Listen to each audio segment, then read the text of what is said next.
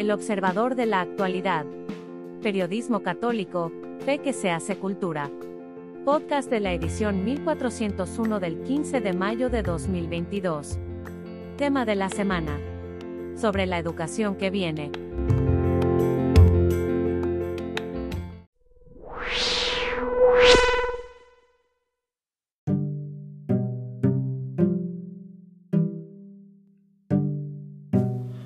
Vasto Mundo por Jaime Septién. Ante el desbarajuste en que se ha convertido la Secretaría de Educación Pública y ante la embestida de la ideología en los libros de texto, que nunca fueron una herramienta loable, pero que con la propuesta de la actual administración se convertirían en una amenaza a la persona del niño, los maestros, sobre todo los maestros católicos de México, se van a ver en un aprieto, lo mismo que los padres de familia. Adelanto dos sugerencias que tienen la misma raíz, y esta proviene de una frase del obispo brasileño Helder Cámara. Quizá sea tu vida el único evangelio que puedan leer muchos. Podemos batallar, y seguramente lo vamos a hacer, para echar atrás los contenidos que se anuncian como parte de la nueva educación. Pero la mejor batalla es la de asumir de una vez por todas que el testimonio en casa y en el aula el testimonio del respeto a los valores cristianos, fundamento de nuestra cultura, va a ser la única herramienta para derribar el muro ideológico que se quiere organizar para que la educación sea cosa no de educación, sino de adoctrinamiento. Ojo, no se trata de volver a lo que había, que era bastante malo. De lo que se trata es una recomendación, es de dotar a los niños, a los jóvenes, de la capacidad de optar por sí mismos, de operar por sí mismos, al margen de las imposturas y los caprichos de unos cuantos que se erigen como los verdaderos intérpretes de la realidad. La familia es antes que la nación, los valores humanos antes que la patria, la persona antes que el Estado, Dios antes que los políticos. Y eso se puede enseñar con el ejemplo y el testimonio solo con el ejemplo y el testimonio en el salón de clases y en el hogar.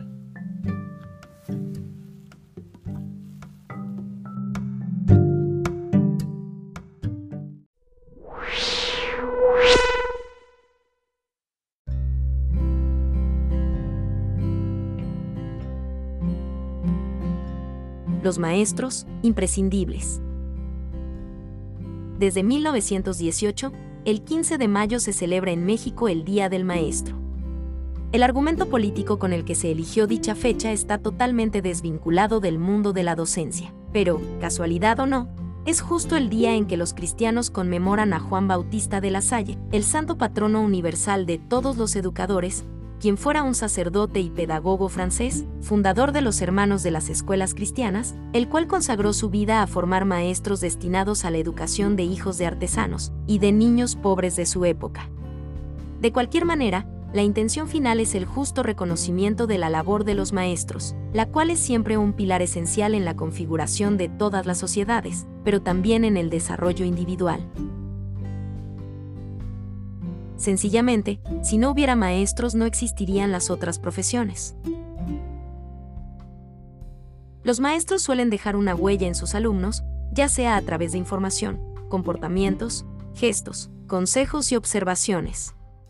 Y, cuando los exalumnos recuerdan a algún profesor, no lo hacen necesariamente sobre la base de los conocimientos o la capacidad que éste tenía para transmitirlos. Es más bien su testimonio, su cercanía y la relación personal la que impacta e influye en la vida del pupilo.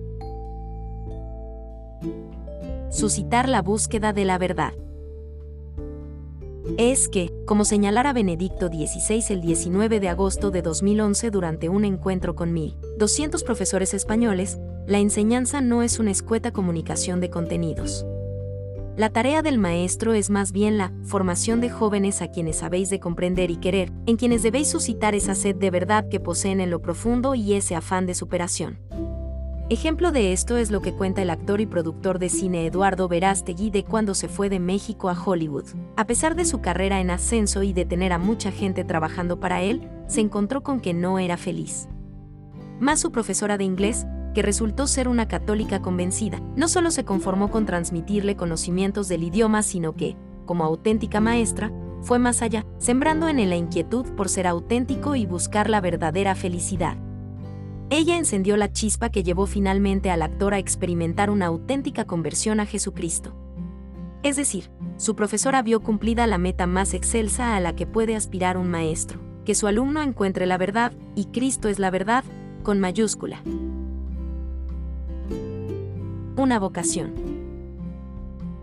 Es que la de maestro no es solamente una profesión, sino también una vocación, y el móvil de toda verdadera vocación es el amor, en este caso, no solo amor a lo que se hace, sino amor a los alumnos, amor por ayudarlos a crecer humanamente. Hay un poema de Santa Teresa de Calcuta que resume el trayecto de quienes ejercen la hermosa vocación de maestros. Enseñarás a volar, pero no volarán tu vuelo. Enseñarás a soñar, pero no soñarán tu sueño. Enseñarás a vivir, pero no vivirán tu vida. Pero sabrás que cada vez que ellos vuelen, piensen, sueñen, vivan. Estará la semilla del camino enseñado y aprendido. Felicidades a todos los docentes en su día. Dios los bendiga.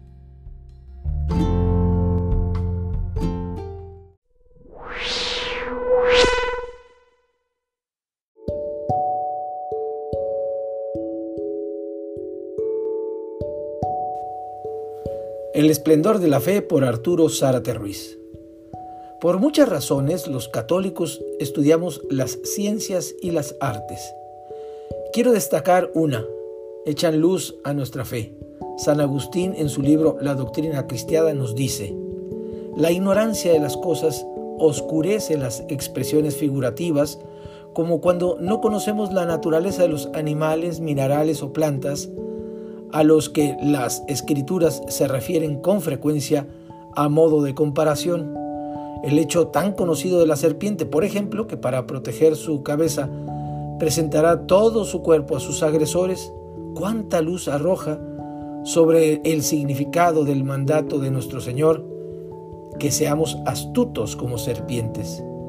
Y San Agustín insiste, la medicina, la agricultura y la navegación o aquellas artes cuyo único resultado es una acción como la danza, las carreras y la lucha, con estas artes hay que adquirir un conocimiento para que no ignoremos por completo lo que la escritura quiere transmitir cuando emplea figuras retóricas derivadas de ellas. Hoy muchos estudios arqueológicos no solo iluminan nuestra fe, también confirman las escrituras. Por ejemplo, según informa Clifford Wilson, tras el descubrimiento de la biblioteca de Ugarit, ha quedado claro que los salmos de David deben datarse en su época y no en el periodo macabeo 800 años más tarde, como, como han afirmado ciertos críticos. Ahora bien, si las ciencias y las artes humanas nos ayudan a entender mejor nuestra fe, la fe enriquece nuestro conocimiento de las cosas más allá de lo que la pura razón podría informarnos. De hecho, muchos conocimientos que creyentes y no creyentes gozamos hoy no los adquirimos por ciencias puramente humanas, sino por la luz de la fe. He allí el lema de los revolucionarios franceses, liberté, égalité et fraternité. Lo proclamaron como si estos bienes fueran un descubrimiento o invento suyo, pero pertenecen de hecho al cristianismo y sabemos de ellos por la fe, la libertad, la igualdad y la fraternidad. Desde la limitada perspectiva científica actual, somos simple materia y la materia no es más que un montón de átomos que responden mecánicamente a impulsos eléctricos. Desde esta misma perspectiva, los humanos, por tanto, nos comportamos no libremente, sino por impulsos químicos de nuestro organismo. Es por la reflexión filosófica de siglos, principalmente católica, que hemos ido aprendiendo qué es la libertad y qué son los derechos humanos. Muy antes que los revolucionarios franceses se condenó la esclavitud en universidades católicas y en programas papales. San Pablo lo hizo en su epístola a Filemón y fue el santo de Tarso quien la definió en su sentido radical. Para que seamos libres nos ha liberado Cristo. Una libertad que derrota al demonio, el pecado y la muerte. Sin esta radicalidad, la libertad pierde su sentido, como bien lo entendieron ateos consecuentes como Jean-Paul Sartre en El ser y la nada. Sobre la igualdad, la ciencia actual no puede afirmarla. Dice eh, cuando mucho que compartimos hasta cierto punto un código genético. Imposible que reconozca en la dignidad humana la base de la igualdad. Es por fe que afirmamos que San Pablo eh, dijo, ya no hay judío ni griego, no hay esclavo ni libre, no hay varón ni mujer, porque todos vosotros sois uno en Cristo Jesús. Y a través de Jesús, hijos de Dios, príncipes del cielo. Y es por fe que podemos entender bien esa igualdad, pues entre los cristianos no se anula la diversidad como ocurre con los comunistas, ni se extienden nuestra dignidad a todas las criaturas como pretenden los animalistas, aunque solo defiendan con ardor los huevos de gallina, no los humanos. Ahora, eso de la fraternidad resultaría insulto si nos quedamos con las ciencias. Decirle hermano al vecino sería grosero para nuestras mamás. Somos hermanos porque somos hijos de un mismo Padre, Dios, y eso lo sabemos por la fe. Un ejemplo final, aunque haya muchos. Ningún gobernante hoy ocupa su puesto presumiendo que porque es jefe, nosotros somos sus súbditos servidores. Tal vez actúe como tirano, pero debe presentarse a la población como un servidor público, porque aún Dios vino al mundo, no a ser servido, sino a servir, lo cual lo sabemos solamente por el esplendor de nuestra fe.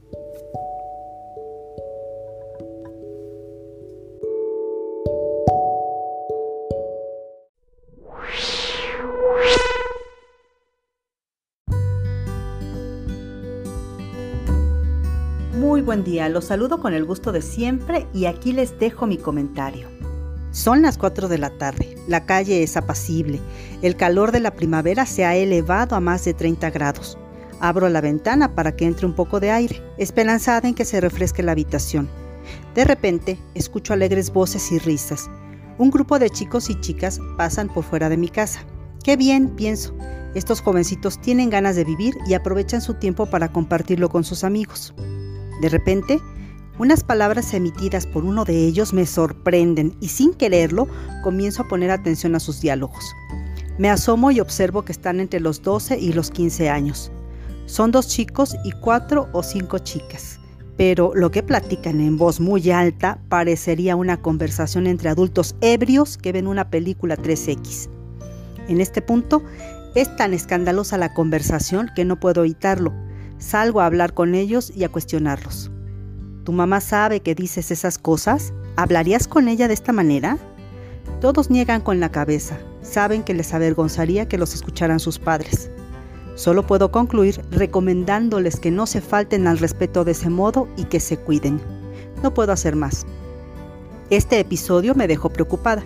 Pienso que los niños y adolescentes están rodeados de demasiada información Sé que las redes sociales y los dispositivos móviles son una dupla dañina, porque el contenido al que tiene acceso el público en general es inmenso y no hay control ante la abundancia de producciones audiovisuales. Y claramente me doy cuenta de que nos enfrentamos ante una situación grave, la hipersexualización de nuestros niños, jóvenes y adolescentes, a quienes se les ha instruido para que crean que sus cuerpos son juguetes y pueden hacer con ellos lo que deseen.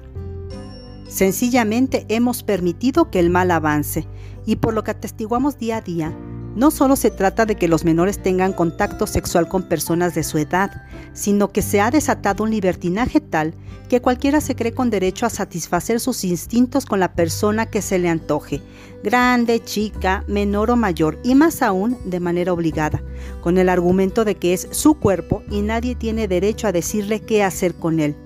Total, que somos tan permisivos que nos tiene sin cuidado lo que hagan los otros, hasta que nos afecta directamente, porque el desorden sexual deriva en conductas peligrosas, como los abusos y la violencia.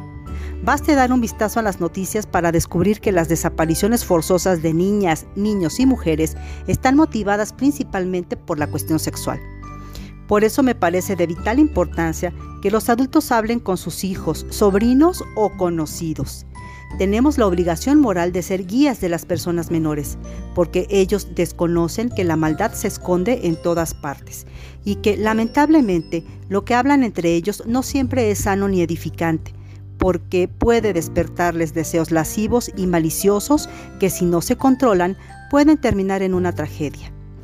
Por eso las recomendaciones para hablar con los niños jóvenes y adolescentes dependerán de la edad que tenga cada uno, pero invariablemente con todos será necesario dialogar a diario para crear un clima de confianza, haciéndolos sentir seguros y escuchados. Es natural que tengan inquietudes y dudas, también lo es que existan temas difíciles o incómodos de tratar, pero con la información correcta podremos lograr ayudarlos y que los lazos familiares se fortalezcan.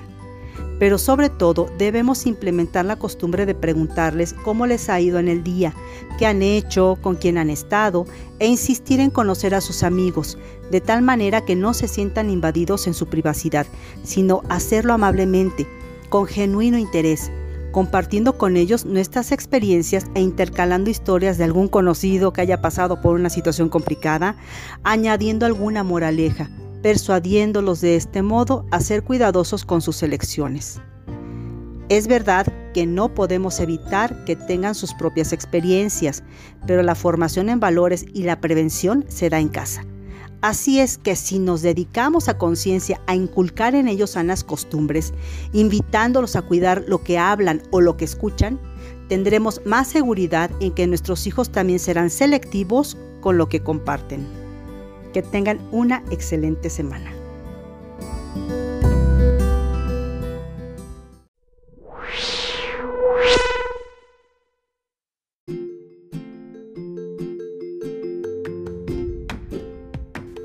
Cara a cara con Dios por el obispo emérito de Querétaro, Mario de Gasperín Gasperín. Una de las más atrevidas preguntas que ha hecho el hombre a Dios, según el escritor judío Amos Oz, es la que Abraham hace cuando, en confidencia amistosa, le manifiesta su intención de destruir las ciudades pervertidas de Sodoma y Gomorra. En la Biblia leemos que Abraham, de pie frente a Dios, se le aproximó y le preguntó, ¿vas a destruir al inocente con el culpable? Abraham había experimentado la cercanía de Dios al hospedarlo en su tienda, aún sin saberlo. Percibió, sin embargo, claramente que a Dios le es intolerable la injusticia. La experiencia de la cercanía con Dios grabó en su conciencia la convicción que Dios es un Dios moral y fuente de moralidad. No puede mezclar ni confundir el bien con el mal, aunque crezcan juntos. Las divinidades paganas se quedan en la amoralidad o se deleitan en la inmoralidad. A Júpiter o a Huitzilopochtli agradaban las víctimas, no la pureza del corazón. Abraham, en cambio, cara a cara ante Dios, erró en su cuenta, pero acertó en la verdad. Dios es un Dios justo y justiciero. Un Dios que no ama la justicia y odia la iniquidad, no puede ser Dios.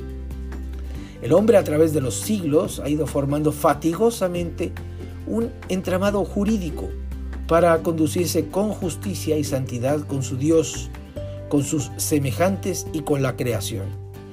En el Decálogo tenemos un ejemplo de sabiduría humana y divina que ha permitido al hombre la supervivencia sobre la tierra y alcanzar su fin último, la felicidad. De tal manera se jerarquizan y se entrelazan entre sí los mandamientos que la violación de uno afecta a todos los demás. Separar la moralidad de la legalidad y esta de la justicia es enredar las pitas. Una sin razón. El decálogo va de más a menos, desde el culto a Dios hasta el respeto a los bienes materiales. Los tres primeros mandamientos sostienen a todos los demás. Sumados, 3 más 7 igual a 10, dan el número de la perfección. Culto a Dios, cultura humana y cultivo de la tierra dan al hombre la totalidad del bienestar.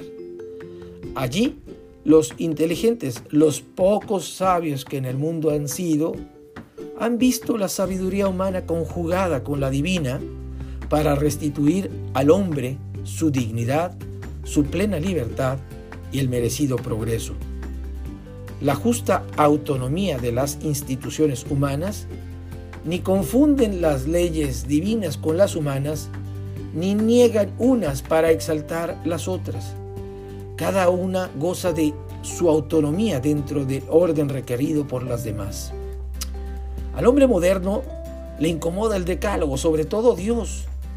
De un plumazo borra la triada inicial y deja los siete preceptos restantes sin sustento. Colgados de la brocha, mutilado el decálogo, queda un vacío que hay que llenar.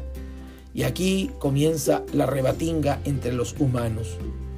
Unos reclaman el trono divino y surgen los faraones, caudillos, dictadores, tiranos y similares.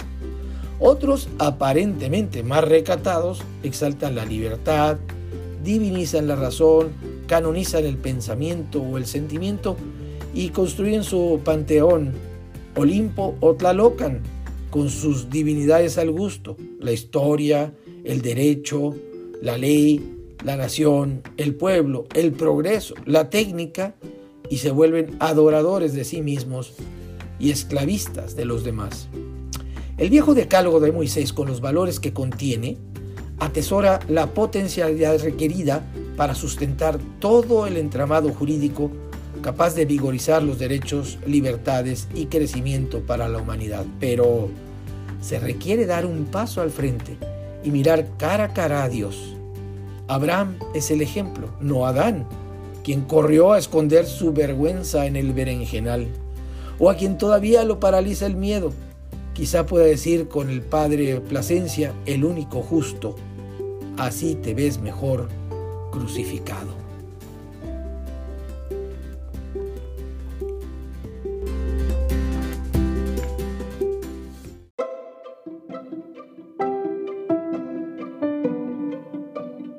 Gracias por escucharnos. Si le gusta nuestro material puede ayudarnos a seguir, puede donar en nuestro sitio o suscribirse. Visite en la web elobservadorenlinea.com.